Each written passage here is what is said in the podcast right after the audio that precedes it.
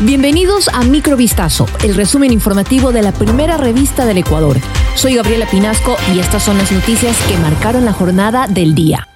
Este lunes 3 de julio, el presidente Guillermo Lazo recibió la propuesta de reformas al Fondo de Invalidez, Vejez y Muerte del Instituto Ecuatoriano de Seguridad Social, IES, más conocido como Fondo de Pensiones. El sistema cuenta con más de 600 mil jubilados y más de 3,5 millones de aportantes, es decir, trabajadores afiliados. Sin embargo, el fondo no es sostenible dado que cada vez aumenta el número de jubilados y disminuye el de aportantes. En enero de este año, Lazo encargó a una comisión presidida por el economista Augusto de la Torre que elabore un informe con las reformas que necesitaría el fondo de pensiones para que no colapse. Entre el paquete de reformas está la idea de subir los años de aporte. Actualmente, un afiliado que haya cumplido 60 años de edad y tenga 30 años de aportes se puede jubilar. Con la reforma podrá retirarse a los 60 años de edad, pero deberá haber cumplido con 35 años de contribuciones.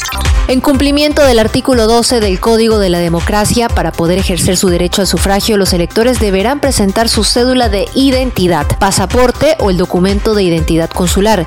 Incluso la expiración en la vigencia de las cédulas no constituirá un impedimento para que las personas puedan acercarse el próximo domingo 5 de agosto a votar. Es decir, que en las elecciones presidenciales y legislativas anticipadas 2023, los ciudadanos ecuatorianos con documento caducado sí podrán ejercer su derecho al voto. Asimismo, las cédulas que presenten algún tipo de desgaste serán válidas para el día del sufragio mientras sean legibles los datos y se pueda distinguir la fotografía del elector.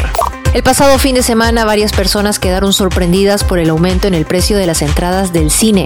Esto se debe a que desde el primero de julio los tickets para esta actividad pagan el 12% del impuesto al valor agregado o IVA. La medida es parte de la Ley Orgánica para el Fortalecimiento de la Economía Familiar o Reforma Tributaria, la cual determinó que todos los espectáculos públicos están grabados con IVA. Es así que las entradas para el cine, partidos de fútbol y conciertos masivos aumentarán de precio. Por ejemplo, si un ticket costaba 6 dólares, con el IVA del 12% el nuevo valor será de 6,72, mientras que aquellas actividades consideradas como manifestaciones culturales seguirán sin pagar IVA. En este grupo estarían los museos y teatros.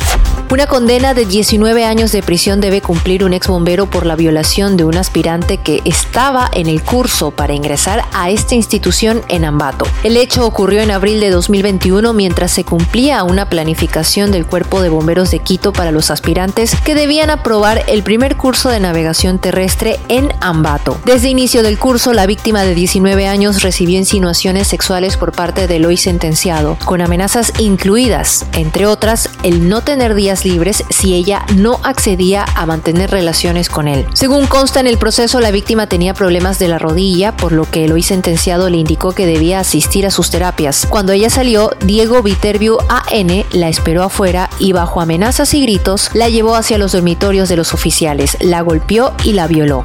Las autoridades deberán enfocar sus esfuerzos en combatir y frenar el crimen organizado transnacional en América Latina, ya que los grupos delincuenciales han logrado permear todas las capas sociales, incluso la de los gobiernos, siendo el tren de Aragua uno de los mayores ejemplos. Así lo expresa en una entrevista la periodista e investigadora venezolana Rona Rizquez a propósito de su libro El tren de Aragua, la banda que revolucionó el crimen organizado en América Latina.